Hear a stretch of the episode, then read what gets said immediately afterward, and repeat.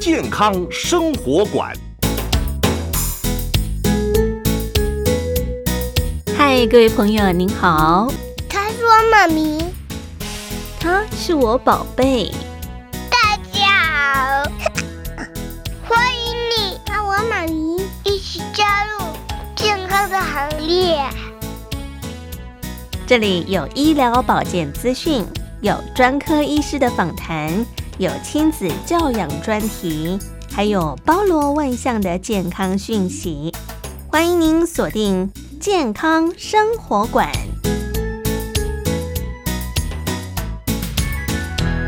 一定要听哦。健康生活馆呵护您健康每一天，各位亲爱的朋友，您好，我是佑佳，欢迎您收听今天的节目。我们在今天节目当中要跟亲爱的朋友一块来关切的是肺癌早期侦测计划，邀请到的是三军总医院放射诊断部吴佑成吴大夫，欢迎您吴大夫。嗯，主持人你好，我是三军总医院放射诊断部吴佑成医师。嗯，我相信在最近这些年，很多听众朋友，您如果说有关注的话呢，大概都可以发现，肺癌呢是我们全球癌症死亡的第一位啊。那么在我们台湾呢，肺癌标准化的死亡率虽然说已经连续几年哈有下降了，但是我们说啊，这个肺癌仍然是高居台湾癌症死因的第一位啊。在一百零九年，一共有九千六。六百二十九人死于肺癌，占了所有癌症死亡人数的五分之一啊。但是我们看说，这个肺癌算是居高不下，那我们的政府呢，其实在早些年啊，刚刚在上节目之前，跟我们的吴佑成吴大夫，也就是我们今天邀请到了三军总医院放射诊断部的吴大夫呢，跟大家聊了一下。其实这个计划呢，是在前几年，也就是一百一十一年七月份呢，订定了这样的一个叫做肺癌早期侦测计划啊。那到底为什么要定这样？这样的一个计划，这个计划里头呢，提供什么样的一些服务呢？今天我们要请我们的吴大夫跟大家做个分享。因为肺癌的致死率目，即便到目前还是偏高，经过研究来发现，其实肺癌的致死率跟它的级别有相当大的关系哦。如果在早期，譬如说我们如果说以一期、二期、三期、四期来做分类的话，可以看到，其实在一期、二期，它的死亡率都是比较低的。嗯，就是我们以五年存活率来看，但是如果你到了三级、四级才发现，以四期为例的话，它的五年的存活率可能不到十 percent。嗯，那所以如果早期发现的话，其实早期治疗它的预后是相当好的。是，可是提到这个问题之前呢，我想很多民众也会想要进一步了解，为什么这个肺癌到目前为止还是居高不下啊？它的致病因子除了大家所熟知的像抽烟啦、哈这个空气污染之外啊，最大的这个致病的危险因子是什么呢？基本上啊，任何的疾病，包含肺啊，它还是多因子了。嗯，主持人有提到，譬如说抽烟啊、环境啊、空污啊，其实基因也是相当有关系的。嗯。所以在这一次的筛检里面，除了吸烟是呃危险因子以外，家族史也是很重要的一个危险因子。所以，如果说真的有家族遗传的话，是不是这个当事人就逃不过了呢？还是有没有其他的方式可以来做一些防治的工作？嗯，发生的机会的确会比没有相关家属。主使的人来的高，嗯，那如果说有这方面的疑虑的话，基本上还是建议应该还是要定期的做筛检，早期发现的话，当然筛检不能够降低它的发生率，但是早期发现可以提高存活率。嗯，它的临床表征是什么呢？基本上其实大部分的早期。为什么需要参加这个计划？就是因为其实早期的肺癌几乎大部分都是没有症状的，等到有症状，相当都是晚期的时候，譬如说有些是久咳不愈啊、咳血啊，甚至胸闷胸痛，但是这个基本上的表现都偏少。大部分病人都还是以无症状为表现。嗯，无症状。可是既然是无症状的话，是不是都会被民众所忽视掉它的存在？嗯。因为都没有症状嘛，所以民众也很难能够提早来做一些感知。哈，我可以提早来做一些防御性的工作。嗯，是没有错。所以这个部分呢，啊，政府才会推广这个肺癌的早期侦测计划。嗯，那借由一些适当的工具，可以提高我们侦测的机会，早期发现。哦，所以这也是政府的美意哈。刚刚我们吴大夫说，因为呢，他早期没有办法很快的去侦测，大家其实已经有一些癌细胞，甚至是有一些不好的因子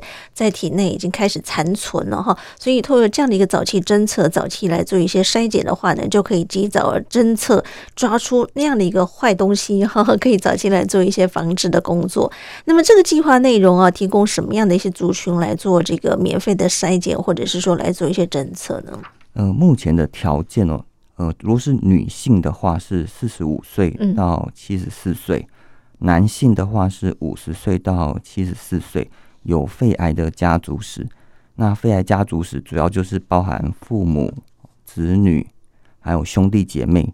只要有人有诊断确诊过肺癌的话，都包含。嗯，那另外一个呢，就是呃，不分年纪，他是五十岁到七十四岁。他的有重度吸烟的病史，那这边重度吸烟的定义是指三十包年以上。嗯，好，所以女性朋友们，如果说你已经过了四十五岁到七十四岁的话呢，就可以来做这样的一个筛检。男性就是不分年龄的话，五十到七十四岁都可以来做一个检测。那怎么检测呢？一般来讲，我们大概就是透过低剂量的电脑断层来做一个检查嘛，对不对？嗯，是的，没有错。是，那这个检查需要费用吗？基本上，如果你有符合我们刚才讲的，你是肺癌高风险族群，不管是家族史还是重度吸烟者，只要你有符合，基本上是没有付，就是基本上做这个低剂量肺部电脑断层是没有费用的。嗯，那我怎么知道我有没有符合这样的一个条件呢？嗯、呃，基本上啊，其实在各个医院它都会有设立一些窗口。嗯，那如果说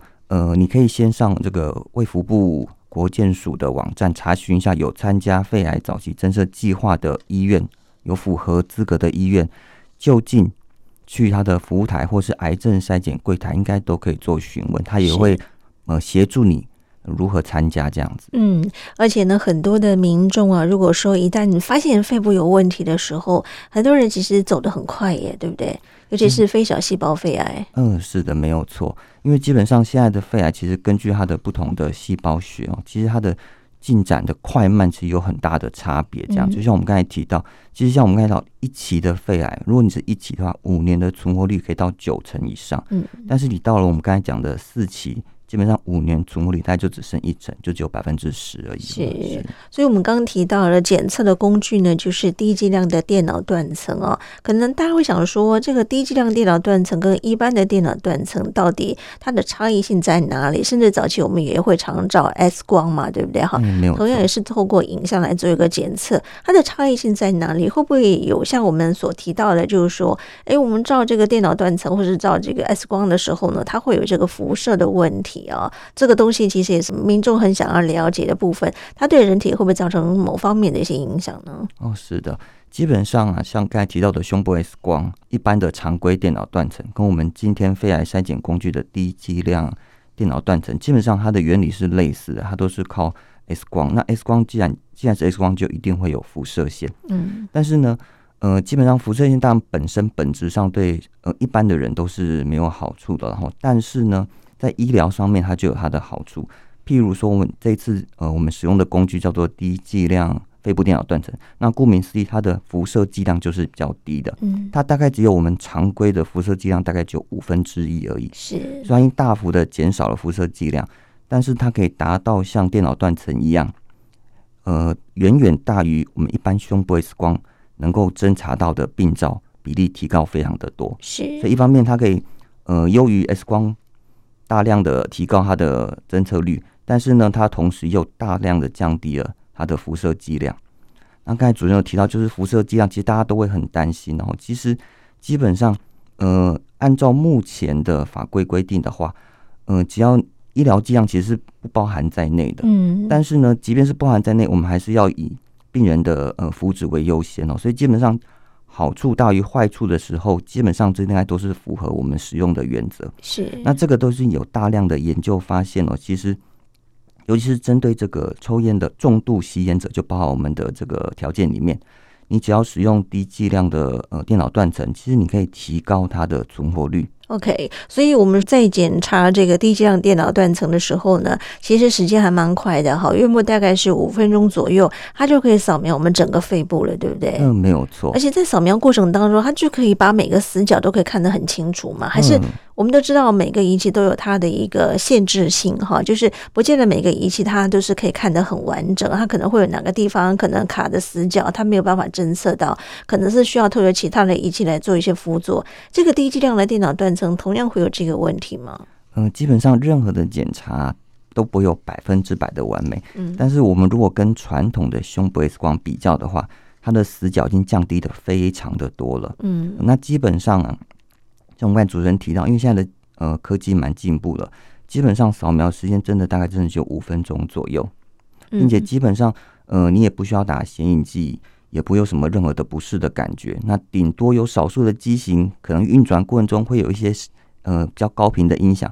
比较敏感的病人可能会稍微比较在意一点。基本上除此之外，变上基本上应该是没有任何的感觉的。嗯，所以呢，我们在接受这个肺癌筛检的时候呢，其实可以透过这个低剂量的电脑断层来做进一步的扫描，来做一个检查。但很快我们就可以侦测说，到底我们身上有没有一些不好的因子，可以及早来做一些侦测，及早来请医生做一些疗愈的工作。像最近这些年，我们刚在节目一开始的时候有提到了，这个肺部呢，其实还是我们台湾的国人十大。死因之一哈，最近这些年还是一样居高不下嘛？还是有没有下来一点点呢？它的确有逐年的下降，嗯，但是基本上它还是在我们那个死亡率的前几名，嗯，那的确只要你是比较晚期发现的，像我们刚才提到的，其实你只要三期、四期，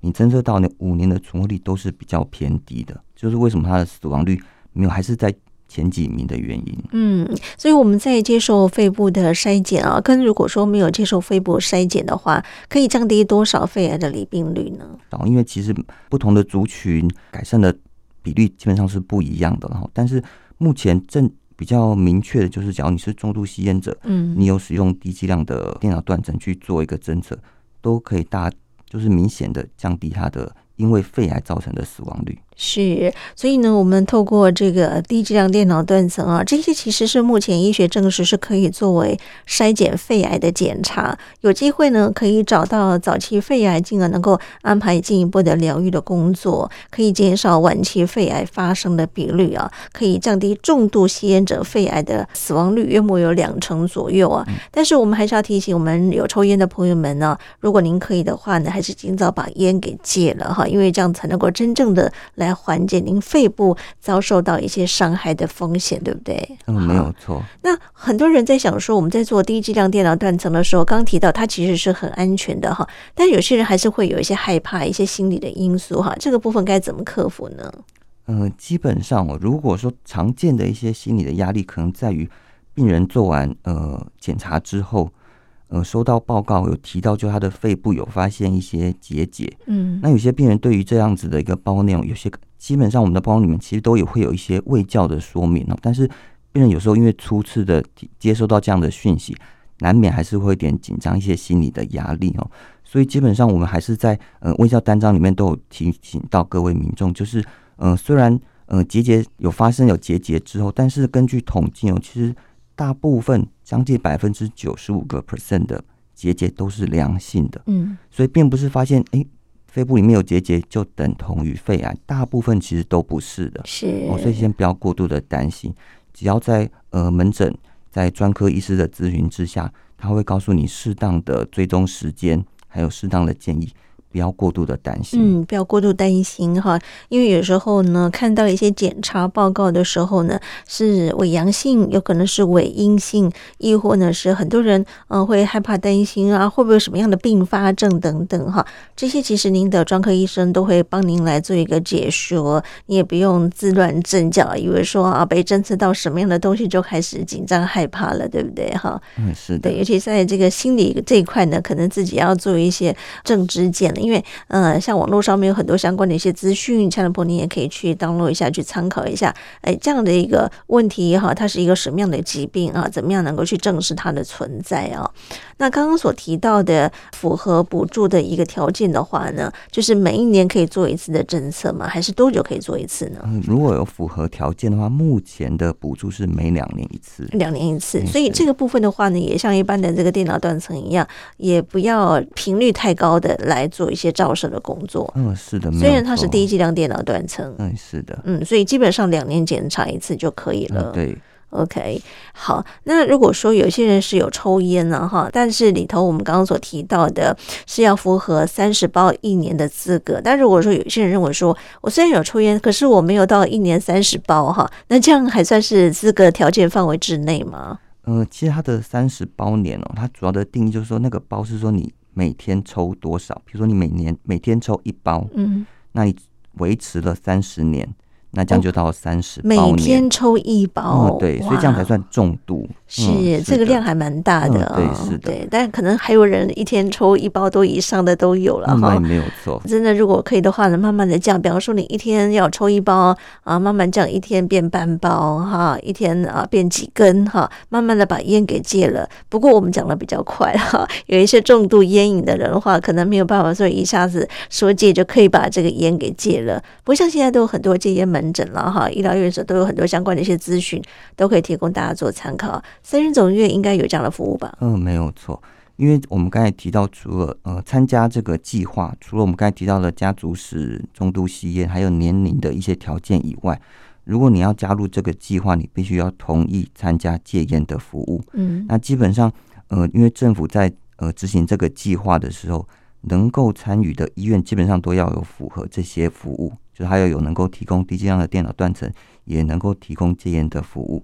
那所以基本上我们也会有一些戒烟的门诊，那这个部分呢也都有费用的补助，包含你的咨询费，还有药物都有部分的负担减免。嗯，是部分负担的界面哈，嗯、但是我们做低剂量电脑断层的话呢，就是完全免费的。嗯，是 OK。所以刚刚吴大夫提醒大家，要参与这样的一个计划的时候呢，还是得要同意要戒烟，你同意之后才能够参加这个计划。如果说你觉得短暂时间我好像戒不了，是不是就没有办法参加这个计划了呢？嗯，基本上我觉得还是可以去做一下戒烟服务的咨询。嗯，其实如果有专业的协助之下，或许当然。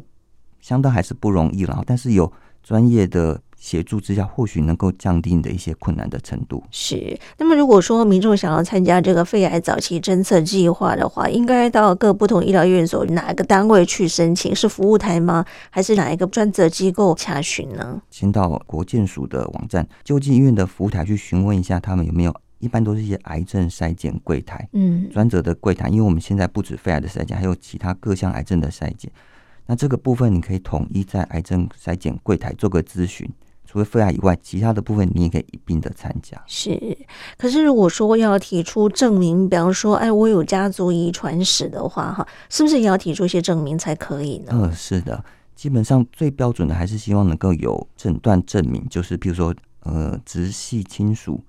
肺癌诊断的证明。嗯，但是如果没有的话，你也可以提供就是。呃，家族史的家属的姓名、嗯，身份证、出生年月日。然后提供这样子也是可以的，是电脑上面应该都有一些相关注记的资料哈，可以查询得到。所以哈，如果说您真的有了这个困难，好像一下子拿不出相关佐证资料的话，提供您家属哈，就是一等亲的家属的相关资料哈，透过电脑就可以查询到底您有没有真的属于家族遗传史的一个证明资格哈。如果有的话呢，当然您就可以参加这个肺癌早期筛检计划的一个门槛了哈。那如果果说像孕妇哈，当然我们都知道，孕妇呢最好不要去接受这样的一个电脑断层。虽然它是一个低剂量的电脑断层，那当然是不是也是同样的建议孕妇还是这段时间暂时先不要去做这个检测？嗯，是的，虽然已经是低剂量，但是基本上，只要是孕妇的话，基本上还是能够尽量避免任何的一些辐射剂量。嗯哼，好，那虽然说检测嘛，当然就是在疾病还没有发生之前啊，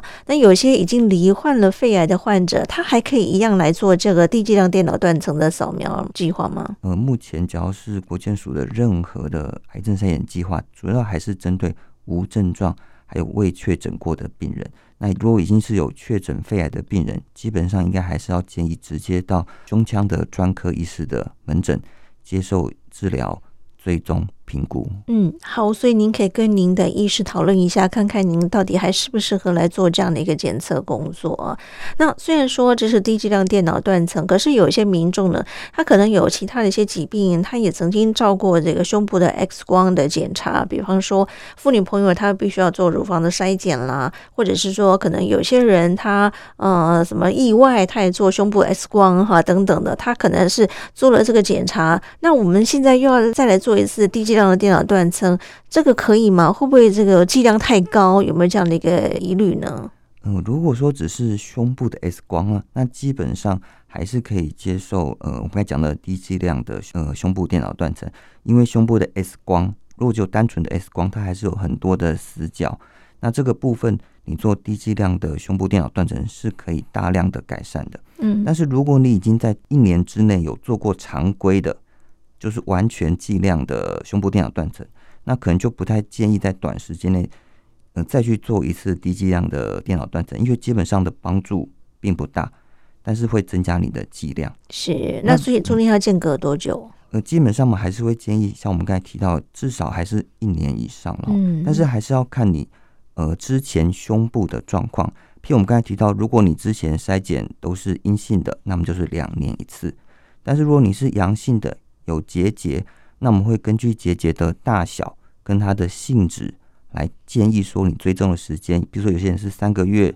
半年、一年。基本上还是要依照每个个案的状况下去做建议。嗯，所以吴大夫，您刚刚提到的结节啊，并不是说有结节的民众就一定是有一些不好的病灶点嘛，对不对？嗯，是的。所以这个结节还是要看它是良性的还是呃比较不好的一个结节，会再做进一步的剖析。嗯，没有错。OK，好。那如果说有些人他本身心脏就有问题，他装了心脏的节律器哦，那这一类的病人他也能够做低剂量电脑断层吗？嗯，基本上只要是如果只是一般的心脏节律器，其实基本上可能会造成一些影像上的假影了。嗯，但是现在的技术基本上会尽量的降低这些假影。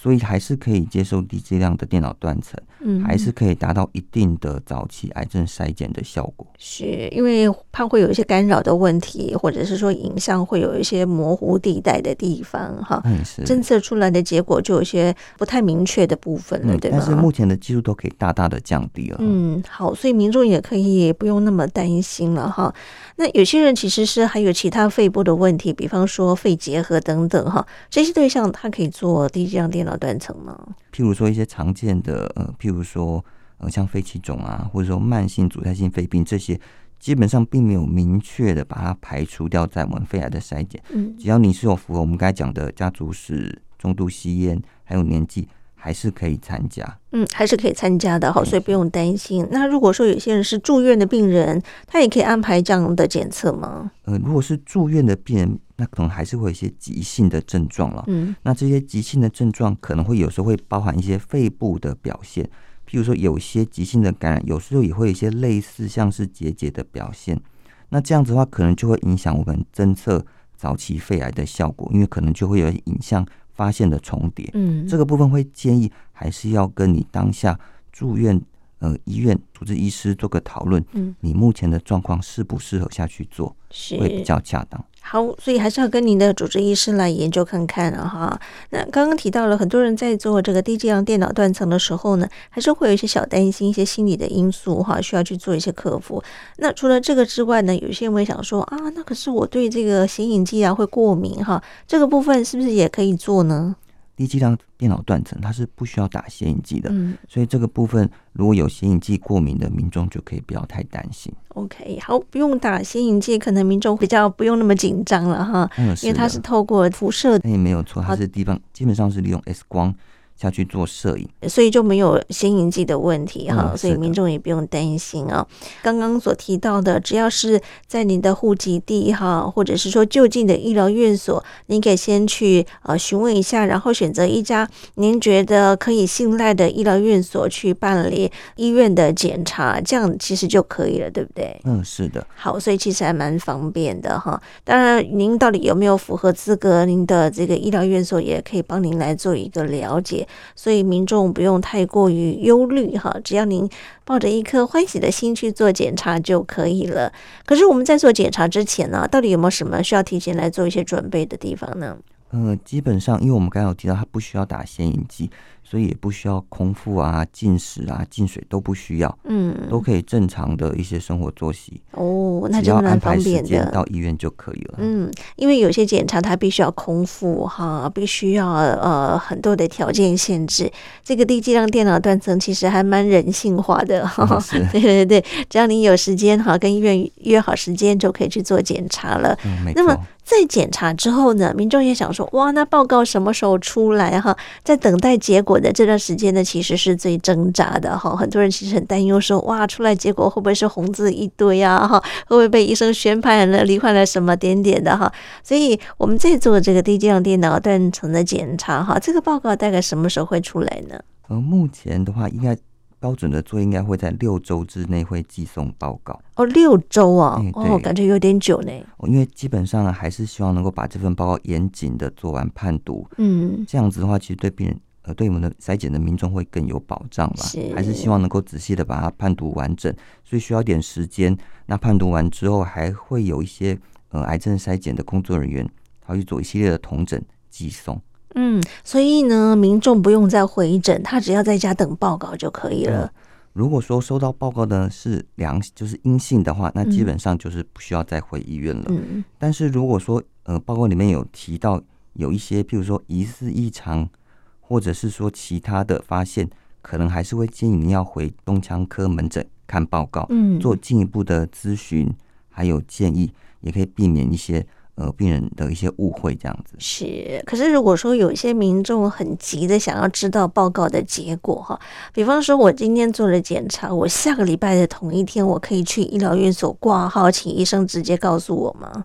呃，那这个部分可能就要看呃，您就是所在医院他当下的状况，嗯，或许您可以跟服务人员稍微协调一下，看有什么特殊的状况。呃，基本上我相信，以我们目前医疗人员大部分应该都还是蛮愿意协助，只要你的状呃，你提的要求是合理的，有这个必要性的，还是会尽量帮忙。嗯，但是如果说呃，比如说有时候检查的服务量比较大，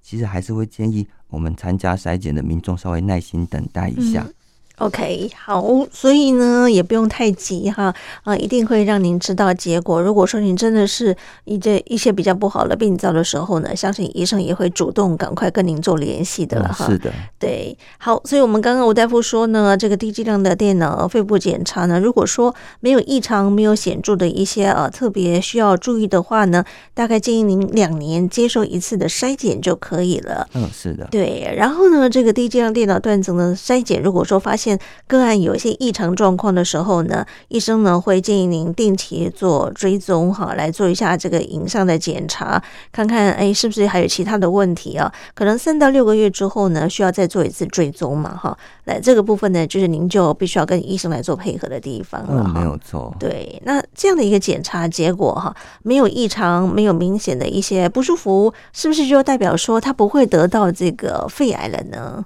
嗯，基本上啊。呃，癌症的筛检不会是只有一次的。那这一次的检查没有，并不代表你之后的时间并不会发生新的病灶出来。嗯。所以这次没有，那我们会很开心有这样子的结果，但是还是会建议要按照建议。每两年一次持续的筛检，嗯，预防真的有新的病灶产生。是因为我们的人体啊，每天都在逐渐的变老，身体的机能都逐渐在衰退。除非说你保养的很好，每天都有运动，然后饮食各方面都很正常，那可以维持在一个 balance 的状态，那是最佳的哈。但如果说你真的没有办法去控制外力的因素，比方说啊暴饮暴食啦、抽烟喝酒、外在环境空污的问题的、霾害的问题等等。那可能很抱歉，您还是得要定期回来做检查了哈。两年检查一次其实也不为过哈，至少您检查出来结果是正常的话呢，这两年的时间你可以安心的这个开心的过生活。对，两年之后再来做检测，如果还是正常，那当然是恭喜您。如果说已经发现有一点点小小病灶的时候呢，就要及时跟医生做配合了哈。嗯，是对。然后呢，我们再看到这个低剂量电脑断层，如果说发现有结节的话呢，我们该怎么样去证实它呢？刚刚说哈，其实不见得每个结节都是不好的嘛，哈，对不对？嗯，是。其实像我们这边，我们还是会希望能够向民众宣导，其实呃，在电低剂量的电脑断层发现结节，其实这样的比例其实不算低了。嗯。但是最重要就是，其实统计起来，大部分的结节还是以良性的为主。甚至有到百分之九十五，嗯嗯，那这个部分还是希望呃民众不要过度的担心这样子，因为一些情绪性的压力基本上对身体还是不好的，嗯，但是还是会建议，只要有发现了结节，我们还是要回胸腔科门诊，由医师跟你做咨询讨论，建议你这样子的病灶，你的大小还有它的形态。需要多久的时间来做追踪？这个是最重要的。嗯、是好，定期的追踪还是呃必要的哈。不管是您健康的，或者是说有异常的，医生都会建议您说啊，多久时间之内呢？再麻烦您回来再做一个追踪啊，看看您现在身体的后续的变化有没有其他问题，有没有其他需要更注意的地方了哈。那么有关于低剂量电脑断层，如果说亲爱的朋友还有什么样的疑问的话，是不是可以呃在网站上面，或者是说到我们的国健署的网站，都有相关的一些资讯门诊或者是电话来做一个了解呢？嗯，没有错，就是在呃卫福部还有在国健署的网站里面，其实都有提供所有医院的清单，那里面也有就是呃这些清单里面，基本上我们还是需要希望民众选一个呃您方便性的，能够去那边。呃，参加，因为基本上我们做这个筛检啊，还有个很重要的就是要比较旧片。嗯，那比较旧片的过程中，一些细微的变化比较容易发现。所以，如果你在同一家医院，它的呃同台的机器下去做这个筛检的话，可以。把我们一些客观的条件到最高，嗯，避免掉一些其他的干扰因素。是好，所以我们的网站上面，特别是您可以到我们的国民健康署哈肺癌早期侦测计划的一些呃专案里头呢去做一个了解，里头很多相关的资讯都可以让您提前来做一些的关注哈。那有些人会觉得说啊，那如果说我觉得好像最近喘不过气来，呼吸有点怪怪的哈，是不是也有需要去做这样的一个检测呢？嗯、呃，基本上如果说已经有急性症状了，哦，比如说你是咳嗽啊，或是胸闷、胸痛、喘，呃，有痰这些，基本上可能就已经有急性的症状了，可能会比较建议还是先到一般的胸腔内外科门诊，嗯，做一些呃诊疗，在急性症状缓解了、改善之后了，再去做筛检会比较适合，因为毕竟在急性期，有时候一些肺部的表现啊症状可能会跟肺癌。重叠或者是被遮蔽住病灶，嗯，可能就不是这么适合这样。嗯，所以呢，还是得要透过仪器来检测，看看到底是短暂性的呢，还是因为病理性的因素哈，可以及早透过仪器来做一个了解哦。但如果说您还有什么样的疑问的时候呢，其实也不用太过于担心了，去找个医生去挂个号了解一下，或许呢就可以得到答案了哈。对，但很怕的就是讳疾忌医，觉得说啊应该没事了，然后呢本来已经有状况了，又迟迟不去就医。可能就延误治疗的黄金时间了哈，所以还是麻烦这样的朋友，觉得不舒服的时候呢，可以及早挂个号去给医生来啊检查看看啊，做一个沟通互动哈，让您可以自己比较安心一点嘛，对不对哈？嗯，是的。对，可是有些人讲说啊，可是我虽然都没什么在抽烟哈，但是如果说你身旁都是一些喜欢抽烟的人，你长期暴露在二手烟的环境，这些人是不是也应该去做个检查呢？嗯，的确，二手烟也也是危险因子之一哦。只是这次在计划的内容内，它并没有被纳入到我们筛检的呃条件里面。嗯，条件还是只有重度吸烟、哦家族史还有年纪。所以如果不符合的话，但是如果你有其他相关的危险因子，还是会建议你要到专科的胸腔内科、外科做咨询。评估一下是不是需要也做低剂量的电脑断层？那但是这有时候可能就变成是自费的项目。是，可是我们说各不同的医疗院所，可能他们引进的仪器都会规格不太一样哈。那在这样的一个情况底下，检测出来的结果是不是也会不同呢？呃，基本上我们的这个参加计划的医院都要符合特定的条件，才可以执行这样子的计划。嗯，那包含仪器啊、判读的人员，还有后续那些呃追踪的人员，这个都是有规定的。基本上你在任呃只要是符合条件的这些医院操作都不会有太大的差别。每一家医院的厂牌医嗯仪器的厂牌还是会有些微的不同，然后那虽然呃这些厂牌的不同影响不大，但是你能够把它降低这些呃客观的因素。我相信对于筛检的效果还是会更好的。嗯，目前呢，我们其实还是建议可以在六十四切以上的电脑断层扫描，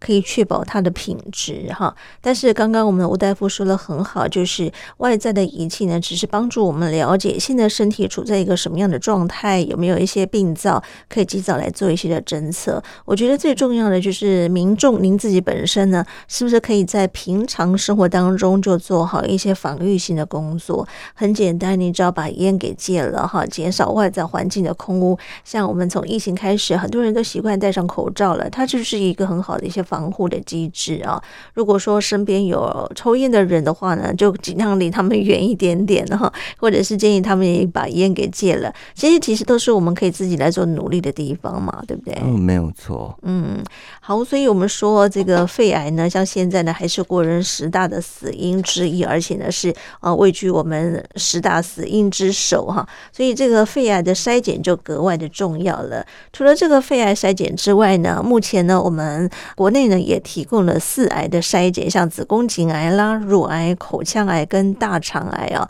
根据国际实证，还有相关国内的研究结果呢，同时呢，也在专家及相关的一些学会讨论，订定了这个肺癌筛检的政策，就是我们今天跟大家。跟大家所介绍的肺部的早期侦测的计划啊，那呢也推出了这个五癌的筛检。那所以，亲爱的朋友，如果说您符合这个资格的话呢，也可以跟您就近的医疗院所哈来提出申请，来办理这样的一个筛检的计划。相信呢就可以早期诊断、早期来做治疗了。我相信在吴大夫您诊间应该有很多类似像这样的病患呢，我们可以来听听看吗？现在刚才主任有提到，现在的癌症筛检其实不只是肺癌，还有乳癌、子宫颈癌等等。的那这些其实，呃，参加民众参加的呃参加的那个医院其实都还是蛮踊跃的了。那这一类的病人，我们其实都是蛮鼓励他，还是积极的呃定期来做各项的筛检。那如果有早期发现的话，还是可以去做早期的诊断。那真的确诊了之后，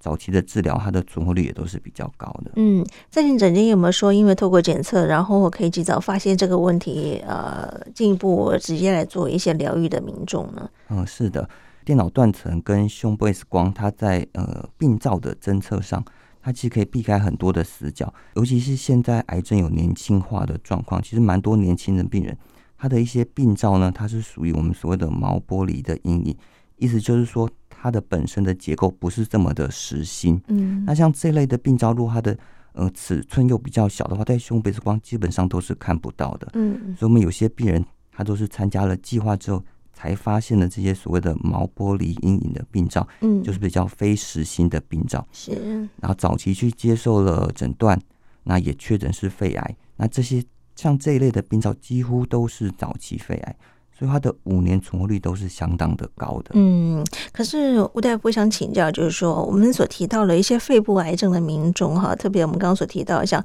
非小细胞肺癌等等哈，这些肺癌很多民众一旦确诊之后呢，他其实病程走得很快啊，他这个状况到底是什么呢？病程的快或慢啊，可能还是会跟他疾病呃，这癌症诊断之后的分期有关。像这些呃发进展比较快的，有可能是他本身。癌症的细胞学的特征，它就是呃变化进度呃就是恶化比较快的，或者是说它的诊断的时候，它的级别已经是比较晚期了。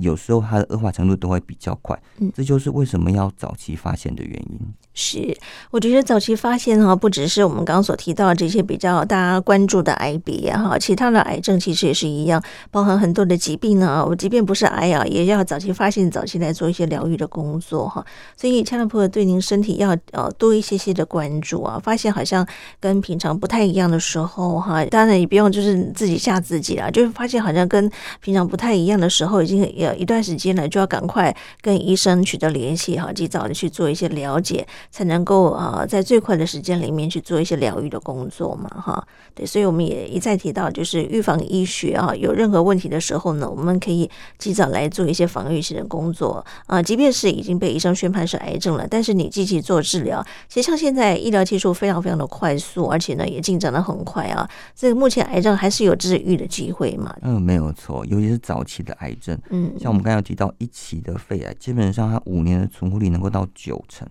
这是相当高的，嗯，所以就是为什么早期筛检、早期发现、早期治疗是这么的重要。是，可是就怕很多的疾病啊，即便民众他们很关注，但是呢，因为碍于仪器的一个检测，他没有办法能够在最快时间里面去侦测到他的病灶点的时候呢，可能定期追踪、追踪、追踪到最后，哎，发现了他是一个几公分的癌的时候呢，再来做疗愈，会不会已经有点晚了呢？呃，这个部分如果说真的是已经比较晚期了，的确它的存活率会比较会变得更低这样子。但是呢，因为目前仪器的进步啊，其实如果说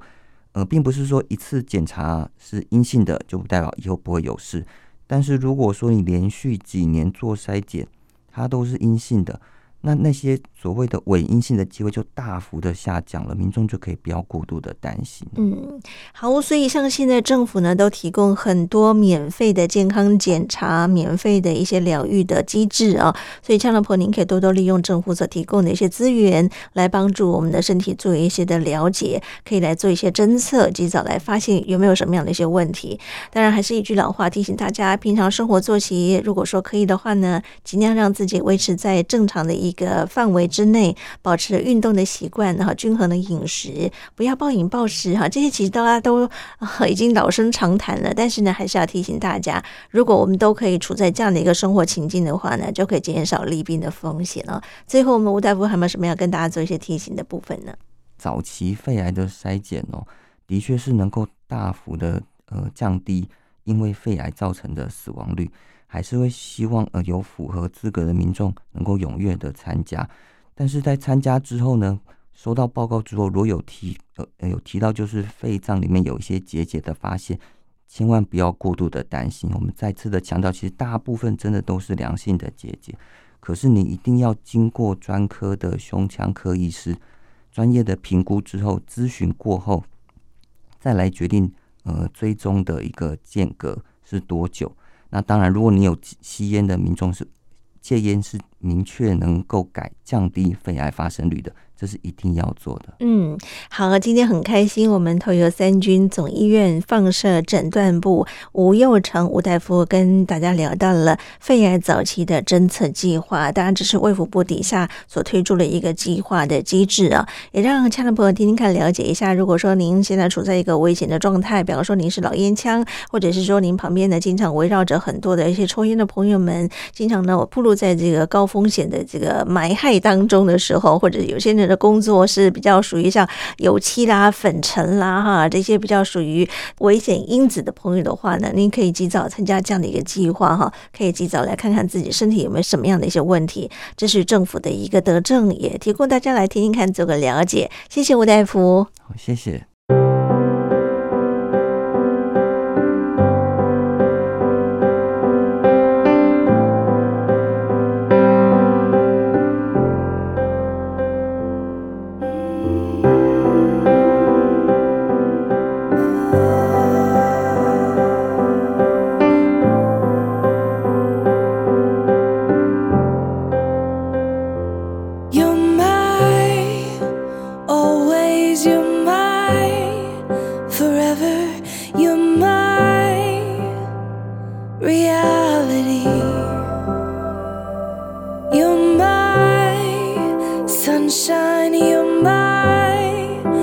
Best times you're mine.